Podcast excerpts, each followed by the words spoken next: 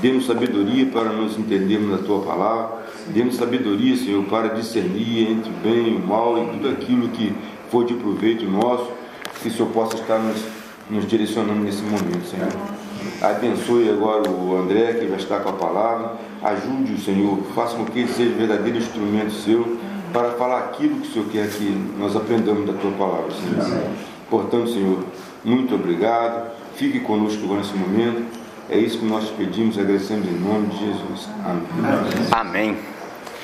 Muito bem, irmãos. Bom, esse texto aqui que nós lemos em Atos 6 é daqui que a gente depreende a ideia desse ofício diaconal, tá certo? Observe o verso 2 que diz assim: Não é razoável que nós deixemos a palavra de Deus e sirvamos as mesas. Interessante a constatação dos nossos irmãos. Não é razoável. Nem sempre a gente vai se dar conta do que está sendo dito aqui. Isso aqui é uma sutileza. Perceba. Imagina um contexto de perseguição. O nosso adversário, ele é o diabo, mas ele não é burro. Tem gente que acha que o diabo é burro, entendeu? Ele não é burro. Então, ele é sutil. Como ele tentou de várias maneiras frear o movimento de Deus, e é óbvio que ele nunca vai conseguir, as maneiras pelas quais ele tentava não estavam surtindo efeito. Então aqui ele utilizou uma sutileza. Olha a sutileza no verso 1. Ora, naqueles dias, crescendo o número dos discípulos. Olha que coisa fantástica. Você sabe que na pregação do Pedro, 3 mil pessoas foram recebidas por Deus. Olha que coisa linda. Aí eu te pergunto, como é que 120 cuida de 3 mil? Já parou pensar nisso? 120. Como é que cuida de 3 mil? Porque tudo começou que Jesus disse: Olha, vocês vão ser batizados por mim com o Espírito Santo. Não se ausente. Você sabe que eram 500. 500 pessoas quando Jesus terminou o ministério. 500. Eu não sei o que aconteceu com os outros 380, eles não apareceram no dia. 120 estavam lá. 120 foram revestidos de poder. Aí, eu te pergunto, aí o Pedro vai, se levanta, primeira pregação, 3 mil. Só o pastor da igreja aqui é bom mesmo, 3 mil, primeiro dia, rapaz. Aí eu te pergunto, olha o problema que eles arrumaram. Como é que 120 cuida de 3 mil? Olha o problema aqui, ó, posto. Crescendo o número dos discípulos, houve uma murmuração. De quem contra quem? Dos gregos contra os hebreus. Já começou a questão do preconceito. Percebe? Que você sabe que eu e você, quem sabe, a gente tem problema de complexo de inferioridade. Judeu tem complexo de superioridade. Aí Deus vai e coloca os gregos na igreja. Judeu achava que salvação é só para ele. Olha o que vai acontecer agora. Ó. Porque as suas viúvas eram desprezadas no ministério cotidiano. Aí olha o que está acontecendo. E os doze, convocando a multidão dos discípulos, disseram: não é razoável que nós deixemos a palavra de Deus e sirvamos as mesas. A sutileza era exatamente essa. Se esses nossos irmãos aqui não tivessem percebido, a gente não estava aqui hoje. Porque eles iam deixar de fazer o que é prioritário para fazer o que é secundário. Nesse caso aqui, percebe? Há uma hierarquia de funções nesse aspecto aqui. Então há o que é prioritário. Se eles não tivessem discernido isso, e eu conheço, aí eu preciso falar com vocês nesse termo, nesses termos. Por exemplo, eu sou pastor, eu sei qual é o meu lugar. Se eu me perder, já era. Graças a Deus que eu tive bons mestres e eu aprendi isso aqui. Observe o que vai ser dito, ó. Escolhei, pois, verso 3, irmãos, dentre vós, olha que coisa interessante de se dizer. Hoje nós vamos ah, eleger alguém. Hoje, Ó, a gente chama isso de democracia. Olha quantos anos nós já sabemos fazer isso. Os gregos ainda estavam patinando, engatinhando nesse negócio de democracia e nós já sabíamos eleger presbíteros e diáconos. Observe isso, ó. Escolhei, pois, irmãos, ou seja, vocês é que vão fazer isso. Porque tem vezes que a gente indica, ó, desses aqui que eu estou dizendo para os irmãos, vocês vão escolher desses. Tem isso também, já percebeu? Você ainda controla o processo. Ele não falou isso, falou, não, vocês resolvam isso. Vocês resolvem. Olha só. Sete homens de boa reputação, cheios do Espírito Santo e de sabedoria, aos quais constituamos sobre este importante negócio. É importante, é importantíssimo, mas, ó, Agora, observe a adversativa no verso 4. Nós, ou seja, os apóstolos, perseveraremos na oração e no ministério da palavra. Observe o verso 2 e compara com o verso, observe o verso 4 comparado com o 2. Não é razoável que deixemos a palavra de Deus. Então, qual era o trabalho deles? Pregar. Não era razoável em relação ao que? Servir as mesas. Era importante servir as mesas? Claro que sim, eles disseram aqui, ó. Ah, verso 3 é um importante negócio. Agora, observe que pregar é tão importante, irmãos, que a oração vem primeiro. Você observou aqui a lógica? Nós perseveraremos na oração e no ministério da palavra. Pregar é tão importante que a oração vem primeiro. Aí eu te pergunto: se você ficar correndo para lá e para cá, aí esse é o meu caso. Pastor corre para lá e para cá igual maluco, eu te pergunto: que hora que ele vai orar? Porque pregar, irmão, é uma briga com Deus. Entendeu? Por exemplo, se eu tivesse um gabinete, uma secretária, eu diria para ela assim: ó, primeiro, eu não estou aqui para ninguém, entendeu? Não dá, não, irmão. Eu só, eu só estou autorizado a sair daqui quando eu tiver algo para dizer. E para ter algo para dizer, eu vou ter que ouvir Deus. Como é que eu vou ouvir Deus correndo para lá e para cá? Porque eu não sei se os irmãos sabem, mas tem gente que pensa com essas categorias ilógicas assim. Por exemplo, o irmão pedreiro foi trabalhar na casa do irmão pastor. O irmão pastor, levando o texto a sério, pegou uma folha, pegou a Bíblia, sentou pela manhã e ficou lá quieto, né? Quietinho para ver se houve algo de Deus para ter o que dizer para a congregação. O irmão pedreiro chegou para trabalhar, viu o irmão pastor lá tranquilo. O irmão pedreiro subiu na escada, começou a bater lá e olhava o pastor, né? Segunda-feira, terça-feira, ah, na quinta-feira o irmão pedreiro desceu da escada e falou: Pastor, na moral mesmo, você não trabalha não? Aí você recebe aquele telefonema, o cara fala assim: Pastor, o que você está fazendo? Não, estou lendo a Bíblia, estudando. Bom, já que você não está fazendo nada, só pode ir comigo ali comprar uma tinta? Percebe? Quem entrar nesse negócio, domingo você vai saber que ele não teve com Deus. Você vai saber, irmão. Pode ficar tranquilo que você vai saber. Entendeu? Você vai saber sim que ele deve ter achado umas anotações em algum lugar aí, está requentando e jogando para você, porque vai fazer o quê, né? Tem que falar alguma coisa? Esse é o problema. Quando nós não discernimos essa sutileza, a gente se perde no processo. Uma vez uma pessoa disse para mim, eu fui num ambiente e eu deveria, ah, na verdade, no ambiente que eu estava, eu tinha idade para ser no mínimo filho das pessoas que estavam no ambiente. Eu fui lá para falar para as pessoas. Então eu já falei, mas isso aí tá meio estranho, né? Aí tô quietinho lá no ambiente, ninguém me perguntou nada, tô quieto. Aí um pastor estava correndo para lá e para cá, e corre para lá e corre para cá. Aí um irmão que tinha idade para ser meu pai fez assim para mim: Coisa boa, né, André? Aí eu olhei para o irmão, fiquei pensando que coisa boa seria essa. Pastor bom esse nosso aí, ó, você vê que maravilha, corre para lá, corre para cá, o homem sobe, o homem desce. Aí eu falei, é, rapaz, eu fiquei quietinho, você respira fundo, tem idade para ser seu pai. Eu respirei fundo, pensando assim: se ele me perguntar, aí vai ficar complicado. Aí perguntou, né? Eu falei: não. Eu falei: não, irmão. Eu, como não? Aí ficou aquele clima, né? Como não? Eu falei: não, irmão, é assim, ó. Isso aí que ele está fazendo, eu posso, tu podes, ele pode, nós podemos, vós podeis, eles podem. Domingo o irmão pode chegar ali no púlpito e sapecar aquela palavra de Deus para nós. Não, que isso, André? Isso aí é só para os olhos. Eu falei: então. Pegou a ideia? Isso aí todos nós poderíamos. E como nós não fazemos, ele está fazendo. Agora, domingo vai dar problema. Você pode ficar tranquilo que vai dar problema. Essa é a sutileza do texto. Se a gente não perceber isso aqui, a gente se perde assim completamente. Completamente. Com isso, eu não estou dizendo que não pode dar uma corrida para. Não é isso que eu estou falando. Mas eu estou dizendo que se nós perdermos a prioridade, já era. O que, que é prioridade? É a coisa mais importante. Eu me lembro de um curso que eu fiz aqui na nossa igreja local que chamava Evangelismo Pioneiro.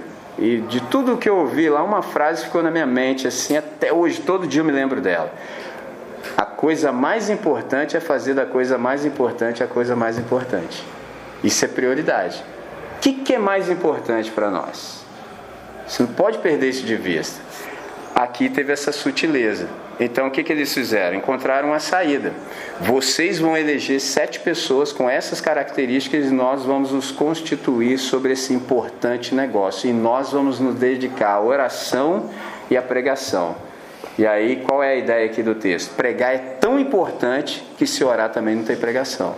E aí, espero já ter sintetizado dizendo o seguinte: como é que nós vamos ter esse tempo de silêncio para ouvir Deus? Porque oração mesmo, mesmo, mesmo, irmão, é quando nós derramamos todo o nosso coração diante de Deus.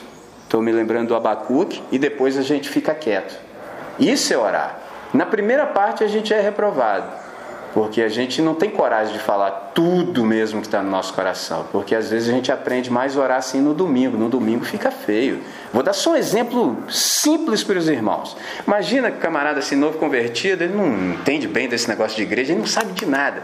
Aí o pastor, né, querendo dar uma oportunidade, fala, irmão, faça uma oração. Aí ele fala assim: Senhor Deus, até ele entende bem. Senhor Deus, senhor sabe que eu sou safado.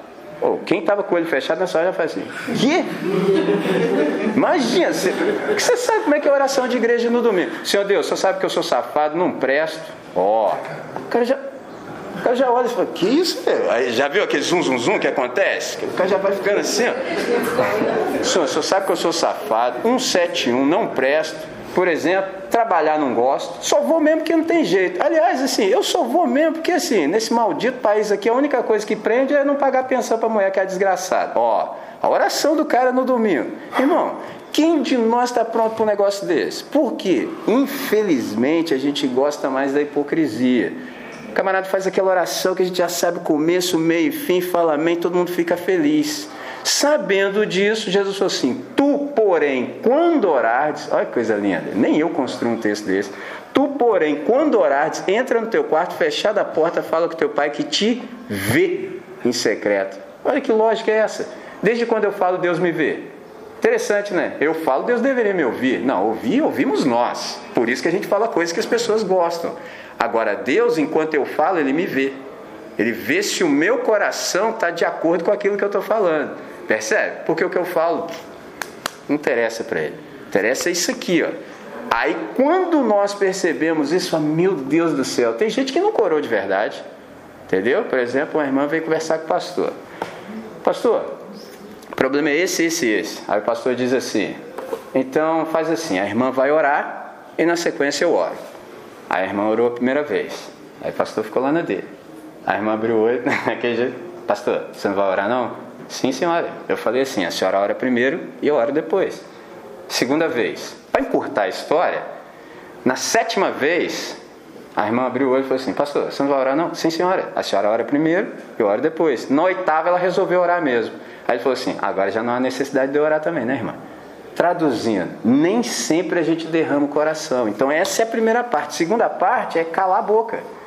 Você fala tudo que está no seu coração, mas é tudo, tudo, tudo mesmo. Depois você quietinho. Você faz igual o, o Abacuque, você vai para a sua torre de vigia para você ouvir o que o Senhor tem para te dizer. Tem gente que nunca passou da primeira. Tem gente que tem medo do silêncio. Eu conheço gente assim, gente que não fica sozinha em casa. Ele está sempre caçando alguém para ficar com ele, liga. Hoje já liga o celular, liga tudo, porque ele não consegue ficar sozinho. Eu, por exemplo, gosto muito da minha companhia. Eu fico sozinho comigo mesmo, perfeitamente tranquilo. Às vezes até demais. Eu gosto. Não tem problema com isso. Quem não sabe isso não consegue ouvir Deus, percebe? Então, qual é a primeira ideia? Se nós não percebermos essa sutileza, a gente se perde no meio dessa correria, porque coisa para fazer, ó, não falta. Se você não perceber qual é a sua vocação, qual é o seu chamamento e aquilo que é prioritário, já era, acabou a igreja. As coisas vão acontecer, os eventos, entendeu? Eles acontecem, normal, programação. Mas aquilo que Deus quer de fato, e não tem tempo, porque ninguém está ouvindo Deus mais. Hoje de manhã eu disse, por exemplo, muitas pessoas falam assim: ah, eu quero fazer a obra de Deus. Aí eu disse para o irmão: irmão, a verdade é que nós não fazemos a obra de Deus, nós é que somos a obra de Deus. E um problema de você ficar foito em fazer a obra de Deus é que você pode até esquecer o Deus da obra, né? Um problema que nós temos, que eu aprendi com o mestre também, é o seguinte: é fazer bem feito o que Deus não falou para fazer. Esse é um problema que nós temos, irmão, que você não imagina. Nós fazemos muito bem feito aquilo que Deus não mandou fazer. E aí? Percebe? E para a gente ter aquela percepção assim, olha, Deus está nos conduzindo para cá. Como é que a gente vai saber? A gente fica sempre na correria, nunca tem aquele tempo de parar e refletir e falar, não, peraí que Deus está nos conduzindo é para cá. Você não consegue fazer isso sem oração. E o modelo para nós disso é Jesus de Nazaré. Eu me lembro que um dia eu estava preparando um estudo e eu me dei conta que no dia que foi um dia atribulado na vida de Jesus, no dia em que o primo dele foi assassinado, ele recebeu a notícia, recebeu as duplas dos discípulos apóstolos que voltaram da missão dos 70, multiplicou pão e peixe para 15 mil pessoas e depois ele se retirou para o monte para orar. Esse dia foi um dia pesado, ele teve que até mudar a agenda, porque ele queria descansar, porque ele recebeu a notícia, precisava se recompor, percebe? Só que ele trabalhou tanto nesse dia que ele recebeu o relatório dos discípulos que ele mudou a agenda, ele atendeu os 15 mil. Se fosse eu falar, volta semana que vem, rapaz. Afinal de contas, acabei de perder meu primo aí, o próximo sou eu, então volta semana que vem eu faço um milagre para vocês. Ele, não, ele mudou a agenda. Percebe? Mudou a agenda. Depois ele foi orar. Só que nessa oração ele levou sete horas orando. falei, bom, se Jesus, que é Deus, orou sete horas e eu. Percebe? Então, primeira coisa que a gente precisa resgatar é essa nossa compreensão da nossa vocação. O que, é prioritário para nós? Nesse caso aqui, esses irmãos foram chamados para aliviar os irmãos apóstolos, percebe? Para que eles pudessem exercer com toda a facilidade, todo o desenrolo, o que eles foram chamados para fazer, tá certo? Então, essa é a primeira compreensão que a gente precisa resgatar a partir desse texto aqui, para que a gente possa de fato viver a partir dessa compreensão do texto. Observe que no verso 5, ah, eles são apresentados aos apóstolos e Verso 5, eles são eleitos. Verso 6, eles são apresentados. E os apóstolos impõem as mãos após a oração. Isso é interessante. Essa imposição de mãos é para que de fato eles sejam revestidos, revestidos de poder, ou seja, de autoridade. Hoje pela manhã, a irmã Roberta fez uma oração e na oração ela falou que toda autoridade de fato é instituída por Deus. E é isso mesmo, é Romanos 13. No entanto, no passado, por exemplo, aqui no nosso país, na época da ditadura, esse foi um texto muito mal utilizado muito mal utilizado. Então, por exemplo, para legitimar o governo ditatorial militar, as pessoas evocavam Romanos 13. Não, toda autoridade é dada por Deus. Aí tem um ponto para a gente perceber. Essa autoridade que vem com essa imposição de mãos dos irmãos apóstolos é uma autoridade no sentido de legitimidade. Você só tem autoridade quando você está legitimado. Percebe? É diferente, não é por força. O exemplo. Lembra uh, Mateus 28, no verso 18, que Jesus fala assim: Toda autoridade me foi dada no céu e na terra. No céu ele sempre teve, na terra ele, tipo assim, nós entregamos ao adversário. Então, o adversário, o que, que, o que, que acontecia com o diabo até o sacrifício de Jesus? Ele tinha autoridade, mas era uma autoridade ilegítima. Por isso que Jesus veio e fez o que fez, de modo que Jesus é o rei legítimo. Então o que, que acontece? Jesus ele é Senhor de direito e de fato. Para nós que já nos entregamos, ele é Senhor de direito e de fato. De direito porque ele é o Criador, de fato porque nós reconhecemos. Muitas pessoas no planeta ainda não reconhecem isso. Então, por exemplo, essa imposição de mãos é para dizer exatamente isso. Vocês estão legitimados a exercer o ofício. Percebe? Esse é o ponto. Se nós perdermos isso de vista, já era. Por exemplo, aqui no contexto do Brasil, muitas pessoas falam, por exemplo, já ouviu isso, é comum, sobre unção. Aí um jeito bem humorado assim para responder isso, o cara perguntou para mim assim, pastor, o que, que é unção? Eu falei assim, é uns são, outros não, irmão. Porque você tem que responder no bom humor, que senão vai dar problema mesmo. Não, uns são, outros não. É o jeito mais simples. Todo mundo ri depois fala, é mesmo, é ué. Uns são, outros não. Uns são legitimados. Entendeu? Há uma legitimação para você exercer, outros não. Entendeu? E você percebe. Entendeu? Você percebe quem está legitimado e quem não está. Embora muitos, por exemplo, tenham títulos e tudo, aquela coisa toda. Geralmente, assim, os que não estão legitimados gostam de agregar coisas antes do nome, gostam de ser tratados assim de uma maneira diferente dos demais, gosta de ser citado, acha muito ruim, por exemplo, se você não dá a patente correta para ele. Por exemplo, teve um amigo meu que caiu na besteira de chamar um pastor pelo nome assim que consta na certidão de nascimento na carteira de RG. Rapaz, foi repreendido.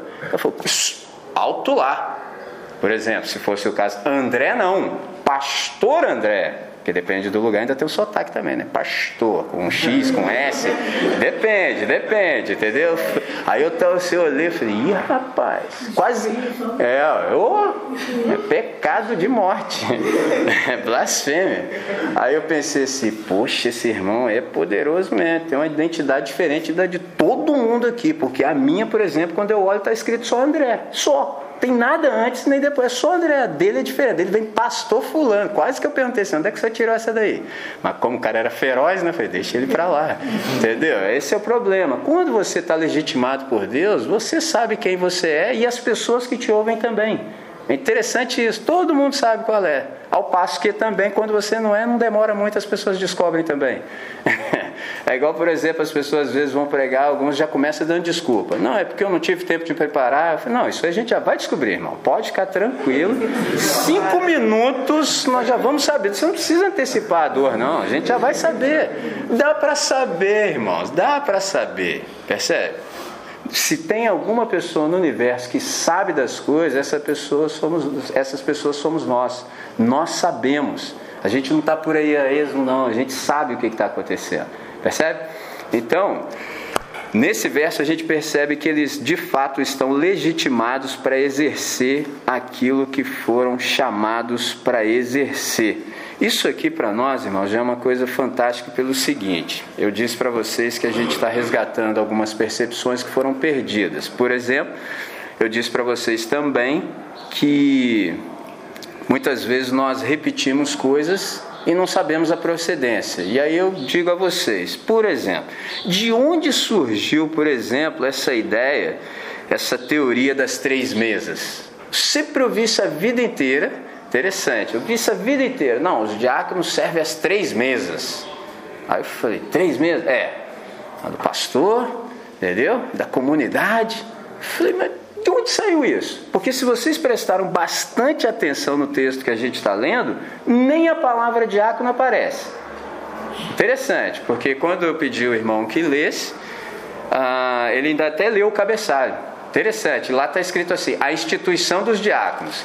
E para aqueles que me ouvem com mais assiduidade, eu já disse a vocês que esses cabeçalhos em cima mais atrapalham do que ajudam. Se você prestou atenção, aí você fala assim, por exemplo, se você leu lá em cima a instituição dos diáconos, o que, que você vai achar nesse texto? A instituição dos diáconos. E aí a pergunta é: e onde está essa palavra aqui? Em lugar nenhum. Se essa palavra, que é o ofício, nem aparece no texto aqui, quanto mais as três mesas. Eu não sei de onde tiraram isso. O fato é que essa teoria limitou o raio de ação dos irmãos. Percebe? Esse é o problema, porque qual é a nossa conversa aqui hoje? É a questão do cuidado, por exemplo, com os irmãos da igreja e os missionários. Quando nós aceitamos essa teoria de que, na verdade, os irmãos servem as três mesas, vocês limitaram a ação de vocês. Percebe? Vocês vão ficar restrito a isso. E restrito a isso perde a visão dos irmãos. Por exemplo, missionário no campo. Às vezes eu fico pensando assim, poxa, se os irmãos vivessem dessa oferta aí de missões uma vez por ano, que tem que constranger as igrejas para ver se os irmãos dão alguma coisa, o cara morria. Entendeu? E eu só estou dizendo isso porque eu sou do time. E os irmãos nunca me viram e eu espero que até o meu último dia na face da terra vocês nunca vão me ver pedindo nada. Percebe? Mas por que, que isso acontece? Aí eu fui puxando a raiz. Qual é a raiz disso tudo? Onde começou isso? Exatamente com essa teoria. Eu pesquisei, eu não consegui descobrir de onde saiu isso, quem inventou isso. Aqui não está escrito isso. Não só não está escrito isso, quanto está escrito muito mais do que a gente às vezes percebe. Pegou a ideia? Por exemplo, esses irmãos foram instituídos para aliviar o trabalho dos irmãos que eram apóstolos. Agora, o que nem sempre a gente se dá conta é que desse grupo de diáconos aqui, pelo menos três não exerciam, por exemplo, esse papel aqui de serem garçons, porque a palavra diácono é só uma transliteração do grego, é serviço. Essa é a ideia, é um serviço, servir. Então, quando você vê, por exemplo, Estevão, Filipe eu citei há pouco, e a Febe, que eu vou falar lá na frente, eles eram missionários. Interessante, eram conhecidos, por exemplo, como evangelista. O Filipe é conhecido como evangelista. Imagina se o Filipe fosse dessa teoria aqui. Não, não, eu só estou aqui instituído na igreja local aqui para servir as três meses. Você vê no capítulo 8, na sequência, ele conversando com o eunuco. E aí eu disse para vocês no início, que capacidade extraordinária ele tinha. Que capacidade extraordinária. O cara correndo, entendeu? Correndo, ouviu a voz do Espírito. Ah, para quem estava aqui de manhã, eu disse para vocês que não dá para entender Deus. Não dá para entender Deus, porque nesse contexto aqui o Felipe está falando para uma multidão, conversões estão acontecendo.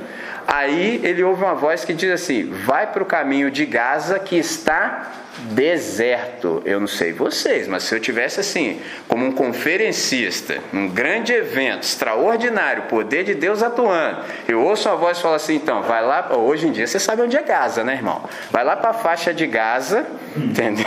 Ouço, oh, já não gostei dessa parte. E ele ainda acrescenta: que está deserto. Quem vai? Ninguém, irmão. Não, vou nada. Isso aí não é voz de Deus, não. Não vou, não, vou não. Ele foi. E aí quando ele vai, o interessante é que por obedecer, ele chega concomitantemente com o eunuco. E aí diz o texto: aproxima do carro. Assim, eu não tenho carro, os irmãos têm. Então você sabe que carro anda mais rápido que quem vai a pé, né? Então ele teve que como? Foi correndo. Aí no que ele vai correndo, o camarada estava lendo o texto, porque naquele tempo não se lia como nós hoje, era em voz audível. Ele chegou exatamente na parte que a gente chama hoje de Isaías 53. Isso hoje, que já se dividiu em capítulos e versículos. Ele chegou nessa parte. Nessa parte ele pergunta para o cara: Você está entendendo o que você está lendo? Aí o cara fala assim: Como é que eu vou entender se alguém não me explicar? Entra aí. Opa, sentou. Aí o cara: O que, que ele está falando aqui? Está falando dele mesmo ou de outra pessoa? Ele falou: Rapaz, isso aqui é. Ó, falou tudo. No final é aquele final extraordinário. Eis aí algo que me impede de ser batizado. Aí você pensa: e se ele pensasse com essas categorias das três mesas? Percebe? Como é que é tudo sutil?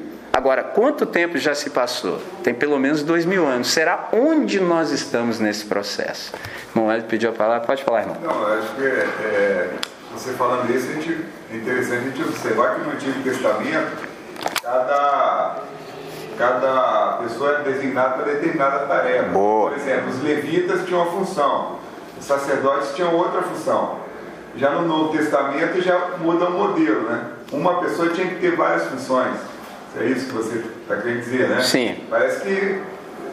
Às vezes acontece. Por exemplo, assim, você não tem uma, uma função única. Um exemplo simples, já que você trouxe esse aspecto, eu chegaria lá daqui a pouco, mas agora é o momento apropriado então. É o seguinte, por exemplo, quando a gente perde essa visão do múltiplo, você se torna muito específico. Exemplo, o camarada fala assim, eu sou músico. Eu vou até aproveitar o termo, por exemplo, hoje, ambientes neopentecostais ou pentecostais e neopentecostais. Sou levita na casa do Senhor. Eu aprendi, agora eu só trato as coisas com bom humor, senão você fica nervoso, pá. Eu falei, é mesmo, pá? Falei, então, assim, eu dei três possibilidades pro cara. Falei assim, você é da tribo de Levi, irmão? Falei, não. Falei, mas você falou que é levita na casa, tem que, tem que ser no bom humor. Eu falei, bom, já que você não é da tribo de Levi, então, assim, você faz mágica? É como assim? Eu falei, não, você é levita, né? Aí começou a rir. Eu falei, então o que, que você é, afinal de Ah, você é um músico que canta. Porque carregar as coisas nas costas você não quer. Porque os caras só gostam dessa parte. Não, levita e tinha várias funções. Tinha que guardar o tempo, tinha que desmontar o tabernáculo em cada momento. Então o que, que acontece? Quando a gente perde essa visão do todo, você vai ficando específico. Então o cara fala assim: não, não sou músico, que eu não faço nada. Entendeu? E outras áreas também. Então, Pois sim, pois sim. É, é, será que, uma, uma pergunta, não? Será que o termo que surgiu das três meses pela prática? Porque de repente a, as pessoas, os diáconos cuidam dos irmãos para que não haja ninguém necessidade, mas ao mesmo tempo percebe que o pastor também precisa ser suprido né? Ele tem que se dedicar ao ministério da palavra, mas ele tem que ser suprido das necessidades dele, a família. Uhum. De repente, a prática. Pela prática, se institui essa, essa nomenclatura, né? Servir as três, porque depois que Jesus instituiu a ceia, é a ceia do Senhor, tem que ser servida pelos diáconos. Os irmãos, né, nas suas necessidades, e o pastor que não pode ser esquecido, porque ao mesmo tempo que ele se dedica ao ministério da palavra, ele também tem necessidades. Oh. De repente, de repente a prática, não sei, não sei o que vocês acham. Sim. Realmente Você falou a palavra Ah, certinha. né? Você falou a palavra certinha, institucionalização. Esse é o problema. Por exemplo, teve um camarada lá que foi ministro, creio que da comunicação do Hitler, e foi uma mentira dita mil vezes para ser verdade. Que é como eu disse, assim, quando a gente repete muito, por exemplo, todo mundo aqui está falando, aí eu já adianto um pouquinho a matéria. Quem são os irmãos? Quem são os irmãos diáconos? Entendeu? Eu, bem entre aspas, bem entre aspas mesmo, mas é por causa da nossa limitação de comunicação. Os irmãos são elite espiritual da igreja. Então, se o irmão falou, é. É como que o cara que chegou ontem, tipo assim, não sabe não, o irmão está falando, deve ser, afinal de contas eles já estão aí muito mais tempo, falou, como é que eu vou saber que não é? Então, se a gente não investigar mesmo, é, pastor falou, por que, que não é? Se a gente não der de bereano mesmo, e bereano nem sempre é bem quisto na igreja. Por mais que as pessoas falem assim, ah, nós devemos ser bereanos, os bereanos eram críticos. Às vezes a gente não percebe isso no texto. O Paulo pregava, eles investigavam para ver se era assim mesmo. Parece bonito. Não, os caras eram críticos. Deixa eu ver se é isso aí mesmo que você está falando, é. A gente às vezes não faz isso. Então isso ficou cristalizado. Isso cristalizado limita muito a nossa ação. Porque o que eu estou tentando dizer para os irmãos é o seguinte: isso é necessário? Sim, claro. Só que é muito maior do que isso. É tão maior do que isso que a nossa conversa hoje é exatamente essa: o nosso cuidado com os missionários. Só que eu só estava preparando o terreno. Na verdade, a partir desse modelo dos nossos irmãos primeiros aqui, os diáconos também são missionários. Como nós perdemos essa percepção de que somos missionários, a gente também se descuidou dos missionários. A gente nem lembra, percebe? Porque no máximo, por exemplo, quais são as atribuições dessas três mesas? Ah, tem a ceia, tem os irmãos, tem o pastor. A gente fica gravitando em torno disso. Isso faz, por exemplo, que muitos de nós sejam só burocráticos. Entendeu? Tem um, por exemplo, eu digo isso com conhecimento de causa, assim, eu tenho viajado muito, muito, mas muito, muito. Então, por exemplo, ontem eu estava num lugar, hoje eu estou aqui, daqui a pouco eu vou estar em outro e assim vai. Então, sempre eu estou observando, eu fico vendo como é que eles se movem. Então, alguns vão conversar comigo, opa, ele não, não para, né? Vão conversar comigo e eu percebo isso. Então, por exemplo, alguns se perderam tanto nessa percepção de cuidar dessas três mesas que os camaradas, por exemplo, eu não sei se vocês já viram, mas eu já percebi em várias comunidades, tem uns camaradas que parece que o camarada não consegue sentar nunca. O cara não senta. Entendeu? O cara não senta. Fala assim, irmão, senta, por favor. Ele não senta. Por quê? Porque tem que cuidar das coisas. Está sempre cuidando de algo. Senta, irmão, fica tranquilo. Senta aí, fica tranquilo. Não, não, tem que fiscalizar. Então você vai se perdendo nisso tudo. E perder-se nisso agrava a missão dá um problema tremendo, porque qual é a conversa hoje? Esse cuidado com os irmãos. Quando a gente pensa, peraí, eu sou missionário nesse negócio. Se você é missionário nesse negócio, você começa a perceber as coisas com outro olhar. Entendeu? Por exemplo, meu sonho seria o dia que nós não precisássemos mais de nenhuma foto comovente assim, no, na época de missões. Poxa, eu sonho com um dia desse, eu sonho com um dia que o pastor, qualquer pastor pudesse dizer assim, irmãos, por favor, deixa eu dizer para vocês com todo o meu coração, não tragam mais dinheiro aqui para nossa igreja, irmãos, pelo amor de Deus, achem outro lugar para vocês fazerem doações, porque aqui nós não temos mais necessidade de nada. Porque eu não sei se sabe, mas pastor fala tudo ao contrário. Quando a gente começa a ter que falar o que é óbvio, tem alguma coisa errada. Por exemplo, simples, tem um casal de namorado. Quem precisa, em sã consciência, dar um conselho para um casal de namorado assim? Se beijem, se acariciem. Você fala, não, é o contrário. Você fala, irmão, Eclesiastes 3, pô, embaixo aqui do sol, do céu, tem um propósito, tem um tempo para cada propósito, entendeu? Você fala assim, ó. Então o pastor sempre fala ao contrário. Por que, que o pastor fala ao contrário? Por uma questão muito simples. Nós somos dirigidos pelo Espírito Santo. Quando nós somos dirigidos pelo Espírito Santo e tivemos aquele transplante de coração, a gente já não pensa mais igual todo mundo. Todo mundo pensa de uma maneira. O que é mundo? Mundo é um modus operandi. Só que nós nos entregamos para Deus. Quando a gente se entrega para Deus, Ele transforma a nossa mente. Quando Ele transforma a nossa mente, a gente experimenta qual é a boa, perfeita e agradável vontade dele. Agora, você imagina uma comunidade de gente assim. Gente assim, ele não pensa mais em dar 10%, ele pensa o contrário. Não, 100% é de Deus, eu quero saber como é que eu vivo com aquilo que Deus vai deixar comigo. Imagina esse pessoal contribuindo. Vai ter muita condição, irmão. Pelo amor de Deus, dá dinheiro em outro lugar aí que aqui já não dá mais. Irmão, pelo amor de Deus, compra uma calça para você, irmão. Já tem cinco anos que você anda com essa mesma calça aí. Aí falou, não, pastor, tem gente que ainda não tem calça, não. Não, irmão, eu tô te falando, compra outra calça. Por favor, não venha aqui enquanto você não comprar outra calça. Olha só, é tudo ao contrário.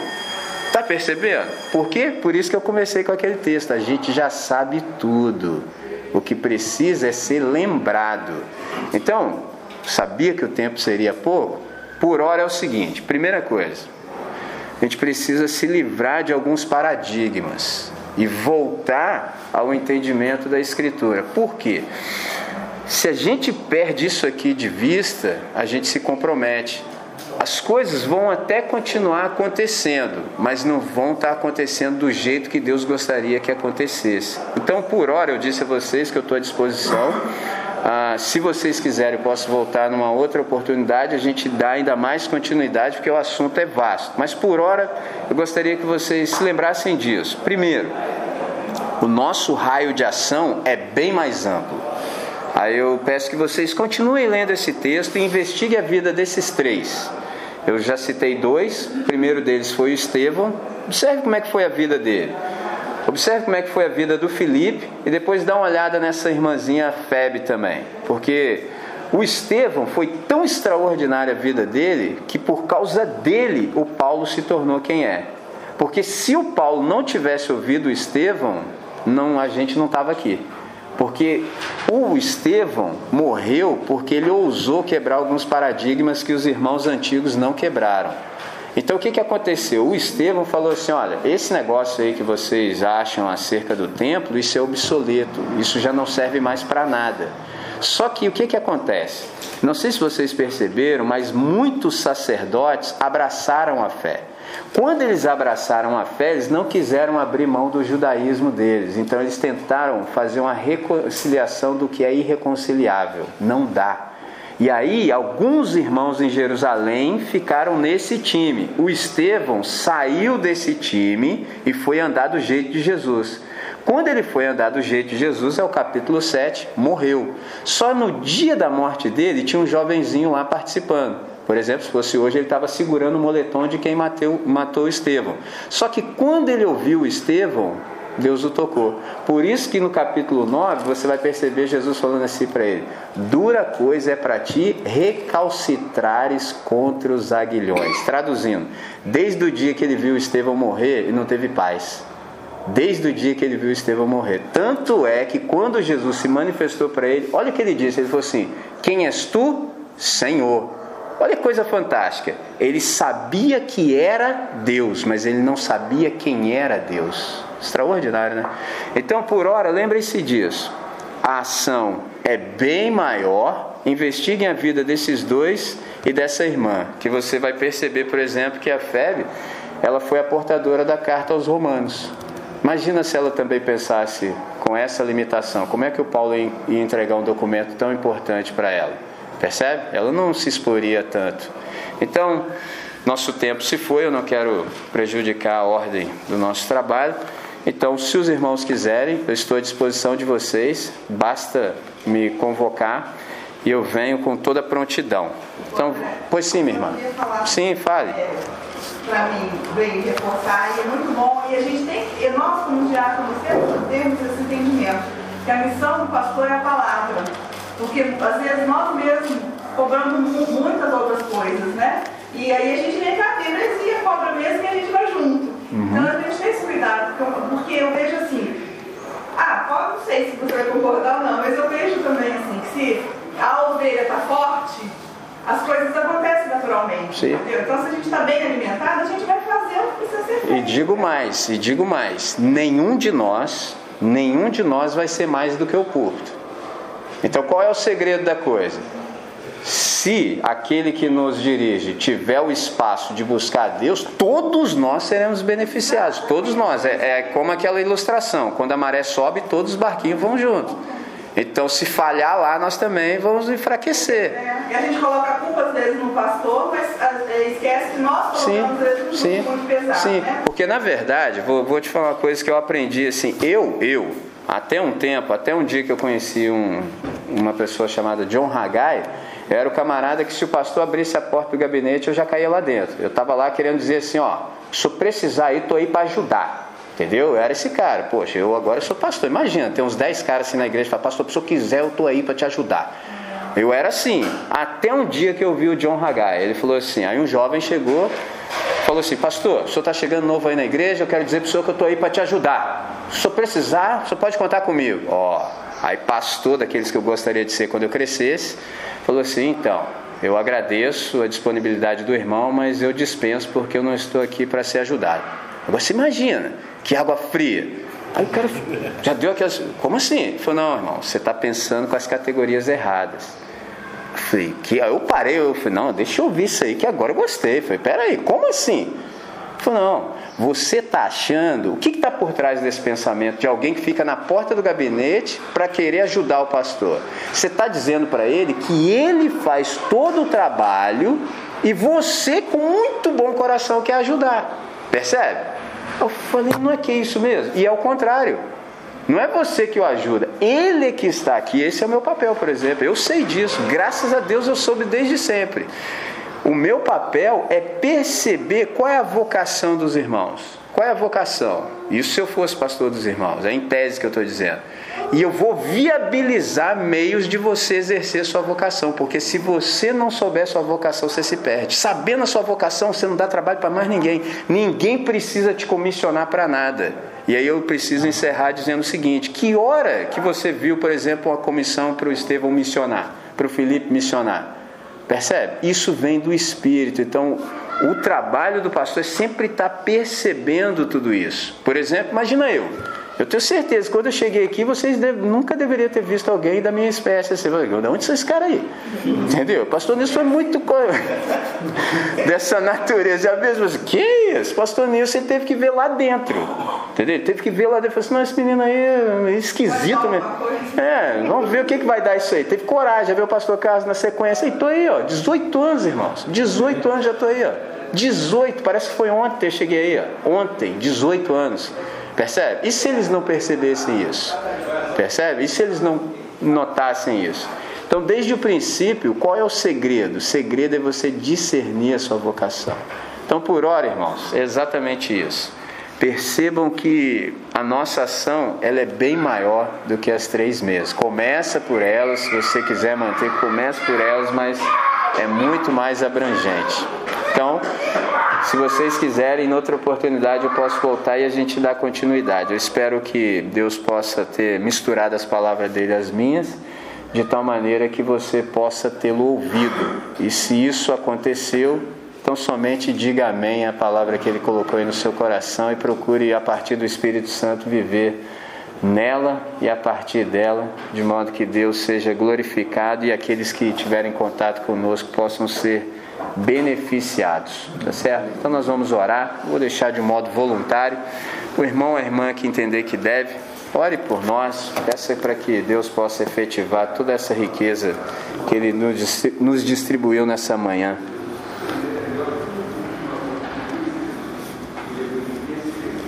Pai querido, Pai de infinita bondade, muito obrigado, Senhor, porque estamos aqui ouvindo mais da Sua Santa Palavra, que possamos cada dia mais ser quebrantado, ser modificado, Senhor, para ser melhor servo, Senhor, para melhor te servir.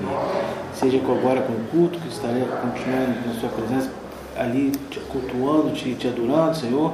Seja também com as eleições que estão Sim. acontecendo, que eu possa estar abençoando cada setor desse nosso país, Senhor, que as pessoas escolhidas ali possam ser indicadas por Ti, sejam pessoas da Sua vontade, Pai.